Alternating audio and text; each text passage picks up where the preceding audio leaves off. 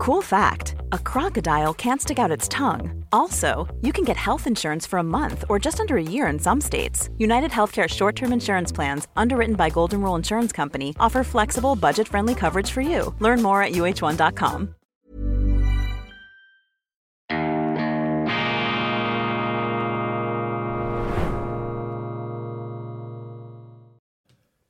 Grüezi miteinander, ganz herzlich willkommen und einen wunderschönen guten Morgen, meine sehr verehrten Damen und Herren, liebe Freunde. Ich begrüße Sie zur schweizerischen Ausgabe von Weltwoche Daily, die andere Sicht, unabhängig, kritisch, gut gelaunt am Montag, dem 26. Juni 2023. Die Vorgänge, der niedergeschlagene Aufstandsversuch des früheren Putin-Kochs und Caterers Jewgeni Prigoschin mit einem Teil seiner Wagner-Truppe beschäftigt natürlich die Medien und man ist sich einig, wie das Ganze zu deuten ist. Massive Schwäche Putins, äh, ein Zeichen für die innere Verrottung des Systems des Kreml-Herrschers und äh, so etwas wie der ultimative Beweis dafür, dass das, was der Westen macht, richtig ist. Das ist ja im Grunde die Geschichte, die wir seit einem Jahr bei allen Ereignissen äh, als Deutung serviert bekommen. Alles bestätigt die Richtigkeit unserer Position, alles bestätigt die Falschheit der russischen Position. Ja, nicht einfach nur die Falschheit, sondern auch die moralische Verworfenheit und die moralische Verkommen und Verrottetheit der russischen Position. Und die Russen werden natürlich auch immer nach Kräften unterschätzt und falsch eingeschätzt. Das hat mich gestern in einer meiner Sondersendungen zur Feststellung veranlasst. Vergesst, was die Russland-Experten sagen. Russland ist ein hochkomplexes, riesiges Land, schwierig zu beurteilen und all diese Insiderberichte, diese angeblichen, diese Deutungen von Kommentatoren, die wahnsinnig wenig wissen, aber unglaublich viel meinen, da muss man mit Vorsicht dahinter ähm, sein. Es gibt viele, viele offene Fragen, es gibt viele Rätsel. Das Ganze ist natürlich faszinierend, wenn man es mal aus der reinen Beobachterperspektive anschaut, wenn wir uns nicht vorstellen, was da alles für Konsequenzen und für Abgründe äh, sich ähm, eröffnen, sondern wenn man es einmal anschaut, werden wir Zeuge historischer Vorgänge. Wir sehen sozusagen eine globale, ähm, natürlich machttektonische Verschiebung mit diesem ganzen Krieg und jetzt natürlich mit diesen inneren Verwerfungen. Putin äh, geschwächt, Putin am Boden, Putin bereits tot, Putin äh, sozusagen einbalsamiert. Äh, das sind auch die vorausbrechenden, vorauseilenden Schnellschussdiagnosen. Ich bin nicht so sicher. Und die Aufgabe der Weltwoche und vom Weltwoche Daily besteht ja immer darin, Argumente aufzuspüren, die die anderen ausblenden, damit unser Bild nicht zu einseitig wird, damit wir nicht zu einseitige Entscheidungen treffen. Also was sind die Argumente, die hier dagegen sprechen? Mal das allererste und das Wichtigste. Putin hat diese Situation gelöst. Wenn sein Stuhl ernsthaft herausgefordert worden ist, dann hat er innerhalb von Rekordzeit hat er dieses Problem gelöst, ohne Blutvergießen, ohne die Luftwaffe rauszuschicken. Das ist etwas vom Allerbizarrsten, was wir am Samstag gesehen haben, dass man auf der Autobahn mit diesen gepanzerten Fahrzeugen Richtung Moskau fahren konnte. Ein deutscher Militärexperte, der unvermeidliche Georg Maskolo, ne, ne, der, ähm, nicht Georg, Entschuldigung, ähm, Carlo Massala, pardon, ich äh, verwechsel das immer, äh, Carl, äh, Carlo Massala hat gesagt, das sei ein Geländegewinne der Wagner-Söldner gewesen. Ich möchte, ob das Geländegewinne Gewinne gewesen sind. Die Luftwaffe Putins blieb in den Hangaren und hat die nicht beschossen. Offensichtlich hat Putin verhandelt hinter den Kulissen und das Ganze konnte so beendet ähm, werden. Und die Hoffnung von Prigozhin, die er gehabt hat, und da sind auch Anzeichen äh, einer möglichen Schwächung des Putin-Regimes äh, durchaus äh, natürlich zu sehen, berechtigterweise. Klar, man kann diese Theorie äußern, ich will die gar nicht bestreiten, will nicht sagen, dass die falsch ist. Das ist einfach nicht die einzige Möglichkeit, die wir haben, die Vorgänge zu interpretieren. Ähm, er ist sicherlich davon ausgegangen und hat möglicherweise auch entsprechende Zeichen erhalten, hier den Aufstand zu wagen. Wenn er das nicht gehabt hätte, dann wäre er ja ein vollständiger Verrückter, der hier äh, entsprechend äh, gehandelt ähm, hätte.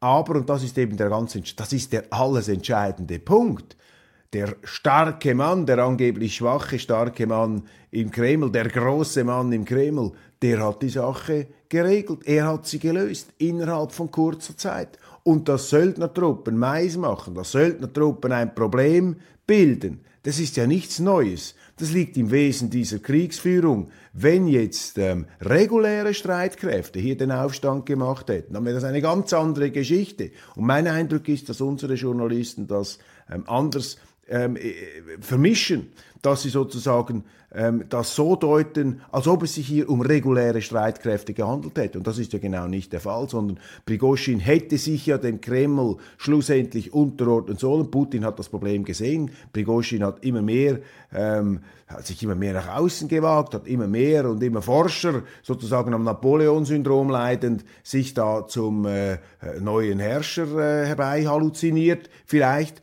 Man hat das gesehen, hat immer mehr diese Auseinandersetzung äh, gewagt, also fast etwas wie im Römischen Reich, wenn diese Generale zurückgekommen sind und nicht mehr die Macht der äh, Zentrale in Rom anerkannt haben, dann ist zu Machtkämpfen geworden. Der Senat musste sich behaupten, bis die Machthaber, die Generale, die Generalissimi da vom Außen wieder äh, unter die Knute beziehungsweise ähm, entwaffnet worden äh, sind und einen ähnlichen Vorgang haben wie hier, liegt auch etwas in der Natur dieser Söldnerheere. Ähm, gibt ja x Beispiele in der Geschichte dafür, dass diese Söldnerheere sich eben verselbstständigt haben. Und äh, ohne jetzt hier die Details zu kennen, ich habe ja auch keinen ähm, direkten Draht in diese ähm, Bereiche hinein. Das ist einfach meine Überlegung, die ich hier habe. Also das wird in den Medien oft falsch äh, gedeutet. Man tut so, als seien das äh, Aufständische in den regulären Streitkräften gewesen. Davon allerdings äh, sehen wir nichts. Prigozhin hat sich einfach gewehrt, seine Macht abzugeben, musste sie dann aber abgeben, nachdem das Ganze sehr, sehr schnell ähm, zerschlagen worden ist. Jetzt ist Prigozhin in Weißrussland, ähm, 10.000 seiner Söldner, die eben äh, nicht mehr einen Vertrag bekommen haben, die anderen werden jetzt in die regulären Streitkräfte integriert, die befinden sich jetzt in Weißrussland, das ist auch militärisch interessant. Ich könnte mir vorstellen, dass dann von dort her, von der Nordflanke ähm, Richtung Ukraine eine Bedrohung entsteht. Das ist eine Blackbox, da wissen wir nicht, was daraus hervorgeht. Ich könnte mir vorstellen, dass in einiger Zeit Prigozhin und Putin wieder äh, Verbündete sein äh, können. Das sind alles Möglichkeiten, die diesem Chaos des Augenblicks äh, vorstellbar erscheinen. Jetzt sind Berichte aufgetaucht, die sagen, die amerikanischen Geheimdienste wussten, dass so ein Aufstand komme und auch Putin sei nicht völlig überrumpelt gewesen. Das wäre dann auch wieder ein Indiz dafür, dass die Situation jetzt was den Zerfall der Macht angeht, den angeblichen in, in, äh, im Kreml, nicht äh, so ähm, dramatisch äh, gewesen ist, wie das unsere Medien im ersten ähm, Augenblick hier ähm, äh, deuten. Und ich warne einfach davor, hier schon äh, ganz eindeutige Schlussfolgerungen zu ziehen. Das ist sehr, sehr schwierig und wir müssen immer einberechnen, einpreisen in unsere Sichtweise, dass man im Westen Russland traditionellerweise unterschätzt, dass man Russland falsch einschätzt. Ich lese gerade Krieg und Frieden von Leo Tolstoi und dort ist, äh, äh, sind ganze Kapitel darüber geschrieben worden, wie Russland falsch eingeschätzt wurde. Und die Entwicklung übrigens ganz ähnlich. Die Armee in einem bedauerlichen Zustand, als Napoleon ins Land einmarschiert ist. Und je länger dieser Krieg dann gedauert hat, desto stärker sind die russischen Streitkräfte geworden, beziehungsweise desto klarer wurde auch die Strategie die Russland angewendet hat äh, und die dann auch zum Sieg geführt hat gegen Napoleon. Und äh, die Gefahr der Unterschätzung Russlands, äh, die ist natürlich immer da, immer da und die müssen wir auch entsprechend ähm, in Betracht ziehen. Zweitens natürlich äh, die permanente moralische Herabsetzung, äh, die ich völlig für unsachgemäß handle, halte. Irgendein deutscher Kommentator hat gesagt, ähm, Russland sei eine knallharte Diktatur. Also hier, gehen jede, hier geht jeder Maßstab verloren. Eine knallharte Diktatur. Ich meine, was heißt das überhaupt? Das sind alles so herabsetzende Vokabeln. Ich bin nicht mal sicher, ob Russland eine Diktatur ist. Russland ist sicher ein autoritär geführter Staat, aber Putin ist gewählt worden. Und wenn wir in die Vereinigten Staaten schauen und da betrachten, was da immer an neuen Sauereien aufgedeckt wird im Zusammenhang mit Joe Biden und dem FBI und wie die da zusammengespannt haben bei der letzten Wahl, ähm, als es gegen Trump ging, meine, dann ist vielleicht nicht, äh, sind da nicht flächendeckend ähm, Wahlzettel erfunden und gefälscht worden, um diese Wahl ähm, sozusagen in die gewünschte Richtung zu bringen. Aber das war sicherlich ein hochkorrupter Vorgang nach unseren Maßstäben, der sich damals in den USA abgespielt hat, beziehungsweise ein hoch, sagen wir mal vorsichtig, ein hochfragwürdiger Wahlvorgang, der sich damals abgespielt hat mit einer Einmischung von Behörden, äh, die als ein Alarmzeichen für den Zustand der amerikanischen Demokratie darstellen. Und bevor wir uns da sozusagen äh, zurücklehnen und selbstzufrieden das Kinn kraulen, ähm, wie verrottet der russische Staat da sei, sollten wir uns vielleicht etwas mehr Gedanken machen darüber, wie verrottet eigentlich unsere Demokratien sind und ob wir da äh, mit der nötigen Entschlossenheit und mit diesen messerscharfen Maßstäben, die wir da beim Russen anlegen, dass wir das auch äh, bereit sind, ähm, auf unsere Situation ähm, äh, anzulegen, dass wir auch bereit sind, in den Spiegel zu ähm, schauen. Also äh, hier äh, immer vorsichtig bleiben, immer äh, etwas äh, bescheiden und nüchtern und realistisch ähm, äh, bleiben. Die wichtigste Botschaft, auch das habe ich gestern in den äh, Sondersendungen gesagt, da gibt es nichts hinzuzufügen, aber ich wiederhole das, weil es mir wichtig erscheint. Ähm, ganz falsch wären jetzt Schadenfreude und Triumphalismus. Eben das Letzte, was wir wollen können, ist ein Zusammenbruch Russlands, ist eine Implosion der russischen Macht. Das hätte geopolitisch unabsehbare Konse Konsequenzen bis hin zu einem Atomkrieg. Das würde auch zu massiven Machtverschiebungen, tektonischen Verschiebungen auf diesem Planeten äh, führen. Ich habe gestern gesagt, die Chinesen würden sich da einverleiben, Teile Russlands, die rohstoffreichen Gebiete unter einverleiben, verstehe ich natürlich nicht, dass sie einmarschieren mit Soldaten und dann entsprechend äh, das zum Teil äh, zum, zum, zum, zum äh, sozusagen zum, zum, russisch, äh, zum, zum chinesischen Herrschaftsgebiet machen würde. Das ist nicht der chinesische Stil, soweit ich die Chinesen überhaupt beurteilen kann. Nein, ähm, wenn Russland auseinanderbräche, und äh, sich bestimmte Provinzen dann eigenständig, unabhängig machen würden oder unab halb unabhängig, dann würden die Chinesen einfach ihren Schutz anbieten und sie würden sagen, wir machen euch die Infrastruktur und wir sind eure ähm, Schutzpatrone hier, äh, der Panda-Bär, der sich dann fürsorglich umarmend um diese Provinzen ähm, äh, legt. Aber das Interesse der Chinesen ist eben an die russischen Rohstoffe heranzukommen. Darum haben die Russen und die Chinesen natürlich auch über Jahrhunderte hinweg eine sehr äh, konfliktreiche Beziehung. Der Drache und der Bär sind keine natürlichen Verbündeten.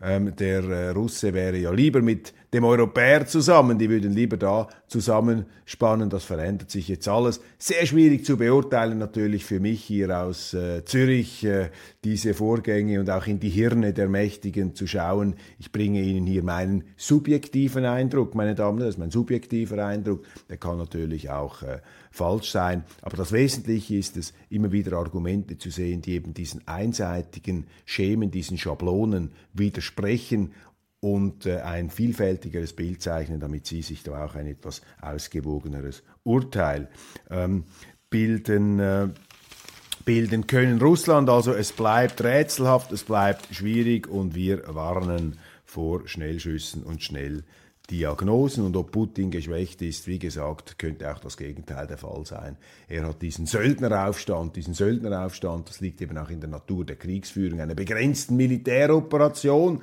setzen sie eben solche Söldnereinheiten ein, dann äh, das hat er erstaunlich schnell äh, gelöst. Und interessant, vielleicht noch eine letzte Bemerkung, ist mir auch aufgefallen, ähm, einfach die Art der, Bericht, der Berichterstattung unserer Mainstream-Medien. Ich meine, diese Wagner-Truppe, die besteht ja größtenteils anscheinend aus früheren Kriminellen, entlassenen Sträflingen, was auch immer.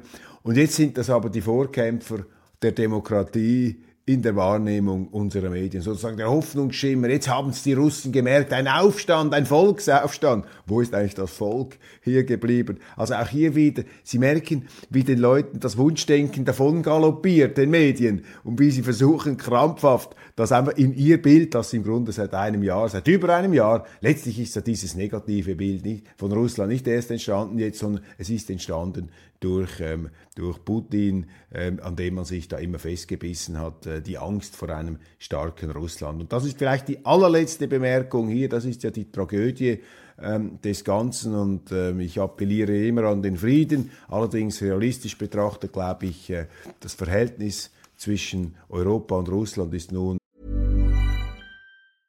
A lot can happen in three years, like a chatbot may be your new best friend. But what won't change? Needing health insurance. United Healthcare Tri Term Medical Plans, underwritten by Golden Rule Insurance Company, offer flexible, budget friendly coverage that lasts nearly three years in some states. Learn more at uh1.com. A lot can happen in three years, like a chatbot may be your new best friend. But what won't change? Needing health insurance. United Healthcare Tri Term Medical Plans, underwritten by Golden Rule Insurance Company, offer flexible, budget friendly coverage that lasts nearly three years in some states. Learn more at uh1.com.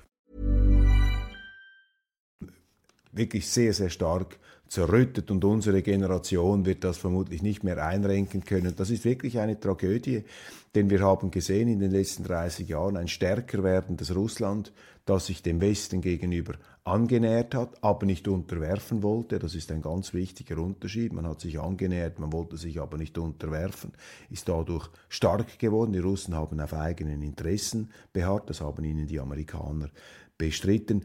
Die Russen also immer stärker, sie haben intensiver mit Europa zusammengearbeitet, massive wirtschaftliche Vorteile für unseren Kontinent. Wir ahnen noch gar nicht, was das alles an negativen Auswirkungen haben wird. Die sind vielleicht nicht so negativ, wie sie sein könnten, weil unsere Weltwirtschaft doch einigermaßen flexibel ist. Aber das sind schon ganz, ganz schwere Rückschläge, die da und Wohlstandsverluste, die auf uns zukommen könnten. Also diese fruchtbare Zusammenarbeit, die natürlich auch etwas die Geopolitik äh, veränderte, dass Europa nicht einfach mehr eindimensional unter der äh, Knute und unter dem Schirm und unter der Klaue des amerikanischen Adlers sich äh, bewegt hat. Das haben natürlich die äh, Amerikaner mit höchst eifersüchtigem Adlerauge ähm, verfolgt und entsprechend auch dagegen gehandelt.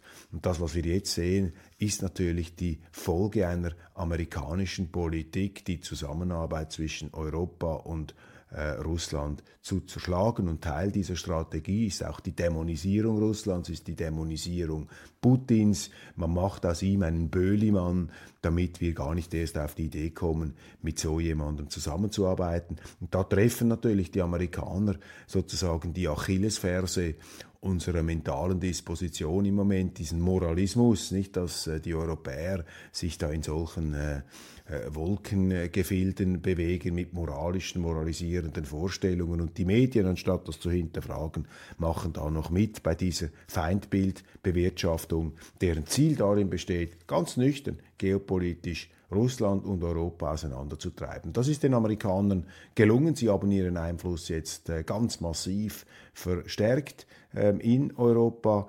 Russland ist draußen. Russland ist gezwungen, mit China und mit anderen ähm, enger zusammenzuarbeiten. Das ist eine aus meiner Sicht wirklich tragische Entwicklung und äh, verheißt nichts Gutes für die unmittelbare, unmittelbare Zukunft. Wenn ich mit Leuten spreche über diesen Konflikt, auch Wirtschaftsleuten, sagen die, sind sehr pessimistisch, sagen die, also bis auf weiteres, unsere Generation wird das nicht mehr einrenken können. Tamara Funicello überlegt sich eine Kandidatur für den Bundesrat. Wer will noch mal, wer hat noch nicht? Äh, ich äh, staune angesichts des Selbstvertrauens, dass viele auch Jungpolitiker haben, sich da jetzt ein Bundesratsamt zuzutrauen. Äh, nicht, dass man ein Bundesratsamt zu ähm, überschätzen sollte, ähm, aber man sollte sich selber eben auch nicht überschätzen. Matthäa Meyer, ähm, Cedric Wermuth, Tamara Funicello, die Grünen werfen da ihren Hut auch in den Ring für die Nachfolge von Alain Berset, der überraschend seinen Rücktritt eingereicht hat. Tamara Funicello überlegt sich eine Kandidatur. Ja, äh, wir sind gespannt, wie das äh, Kandidatenkarussell da noch weiterdreht. Groß übrigens heute Morgen in den Nachrichten, dass ein AfD-Landrat in einem Thüringer äh, Kreis gewählt wurde. Ein Landrat, das ist das oberste Kommunalamt eine Spitzenposition, in die, erst, in die erstmals nur ein AfD-Politiker hineingewählt wurde. Das ist die Demokratie. Äh, die Leute haben so entschieden, 53 Prozent für den AfD-Mann. Und die Medien können das nicht fassen. Die Medien sind äh, außer sich äh, und warnen schon, jetzt muss man zusammenstehen gegen die Demokratie. Äh, Entschuldigung, ja, genau, das ist die Meinung. Schon freudscher Versprecher. Jetzt muss man zusammenstehen für die Demokratie. Aber was sie meinen ist, jetzt müssen wir zusammenstehen gegen die Demokratie, gegen diesen Entscheid. Ich meine, das ist liebe Deutsche. Das ist Demokratie, wenn das Volk jemanden in eine äh, solche Position wählt. In Griechenland übrigens haben die Konservativen ähm, gewonnen. Das nur ein äh, kleines Indiz. Ein kleiner Hinweis darauf, dass die Theorie, die ich Ihnen hier schon seit über einem Jahr bringe, dass in rezessiven Tendenzen eben die Konservativen gewinnen, dass das äh, zutrifft. Dann ein großes Interview heute Morgen mit Staatssekretärin Christine Schraner-Burgener ähm, über das Asylwesen. Das ist die oberste Staatssekretärin da im Asylbereich, die Leiterin des Staatssekretariats für Migration. Und sie sagt, ich gehe davon aus, dass die zurzeit steigenden Asylzahlen eine Folge der Wiederwahl von Präsident Erdogan sind. Erdogan ist schuld an den steigenden Asylzahlen in der Schweiz, dieser böse Erdogan. Nein, Frau Schranerburger, ich muss Sie korrigieren, nicht Erdogan ist schuld. Sie sind schuld. Sie sind verantwortlich dafür, dass diese Asylgesuche nicht steigen. Die steigen nicht wegen Erdogan. Die steigen nämlich, weil die Schweiz zu wenig konsequent ihr Asylrecht umsetzt, weil Sie versagen, Frau Schraner-Burgener. Hat überhaupt nichts mit Erdogan zu tun. Die Asylprobleme sind hausgemacht. Die lösen wir an der schweizerischen Grenze. Aber die Leute in Bern haben das nicht begriffen oder sie wollen es nicht begreifen, beziehungsweise sie streiten es aktiv ab. Also die viel bequemer ist, dem Bösewicht Erdogan die Schuld zu geben. Und wenn es Erdogan nicht wäre, dann wäre natürlich Putin schuld an den steigenden Asylzahlen in der Schweiz. Das Gender-Thema gehört zum Kern der SVP. Das Gender-Thema, das ist übrigens auch ein Interviewthema heute in der NZZ, dieses äh, Gender-Ding. Das Gender-Thema darf nicht verharmlost werden. Ich habe das am Anfang verharmlost, aber das ist einfach eine, eine skurrile Marotte äh, der Linken. Das ist so ein Spinnerthema, das da auch von den Medien äh, umarmt wird. Nein, es ist eben ernster. Es geht hier auch, ist eine weitere Facette jener allgemeinen linken, äh, letztlich sozialistischen Denkausrichtung, die die Wirklichkeit durch die Ideologie ersetzen will, durch eine Scheinwirklichkeit, durch einen Moralismus. Und man zieht hier eben eine Theorie auf, die ungezählte Opfergruppen produziert, für die es dann Retter und Stellvertreter und, und Anwälte und Sachwalter geben muss, die dann vom Staat äh, Geld kassieren möchten. Und damit wird auch ein Schreckensregime der Meinungseinfalt aufgezogen, dass jeder, der das kritisiert, ähm, in äh, Grund und Boden gestampft werden darf. Und die Botschaft dieser Gender-Theorie ist eine zutiefst unwissenschaftliche, ist im Grunde eine Verschwörungstheorie, ist, eine, ist auch eine rassistische Theorie, denn weil, weil man den Menschen auf die Biologie reduziert, weil hier die Biologie zum Maßstab wird und gleichzeitig auch wieder ausgehebelt, denn der Mensch kann sich ja über die Biologie hinwegsetzen, weil sein Geschlecht ja lediglich eine mentale Konstruktion ist und nichts mit den, mit den Geschlechtsteilen zu tun hat, mit denen man geboren wurde. Also eine merkwürdige Gemengelage hier am Ende ein neuer Aberglaube, eine antiwissenschaftliche Theorie und wo ich als vierfacher Vater äh, dann äh, entsprechend äh, äh struppig werde, ist, äh, wenn das Ganze in den Schulen dann auch noch gelehrt wird. Das ist dann natürlich äh, die Verbreitung von Irrlehren an unseren Schulen, ähm, antibiologistischen, antibiologischen Ideologien. Das ist hier irgendwo die Essenz. Also sie sind biologistisch, sie machen die Biologie zum normativen Kriterium, zum Wertmaßstab, äh, zum Beurteilungsraster, auch im Berufsleben. Man darf äh, die Menschen nach allen Kriterien, man muss sie nach allen Kriterien anstellen, man darf sie nur nach einem Kriterium nicht mehr anstellen nach der Leistung, muss sie nach Geschlecht anstellen, aber das Geschlecht spielt ja eigentlich keine Rolle mehr, weil ich es sofort ändern kann. Also eine hochverwirrte und letztlich eben unwissenschaftliche Theorie, die auch an unseren Schulen verbreitet wird. Und das ist nicht gut. Mit dieser Theorie äh, kommt man nirgendwo hin. Da landet man eben im Sozialismus, in der Wüste, in äh, in der Wohlstands, äh, in, der, in, der, in der Wüste des Wohlstands, wo es eben auch keinen Wohlstand mehr gibt. Das ist eine Facette dieser Entwicklung, die wir überall sehen, auch sonst Energiepolitik, natürlich Außenpolitik. Dieses Woke-Denken, dieser Moralismus durchwirkt viele Gebiete unserer Gesellschaft und wir müssen jetzt langsam wieder an den Punkt kommen. Das wird passieren, wir kommen dazu. Frage ist einfach, wie lange das es dauert. Äh, wir müssen wieder die Wirklichkeit äh, in den Blick nehmen und uns nicht in diese Scheinwirklichkeiten davonträumen. Meine Damen und Herren, das war's von Weltwoche Daily Schweiz. Ganz herzlichen Dank für Ihre Aufmerksamkeit. Ich freue mich, wenn Sie morgen Dienstag auch wieder dabei sind.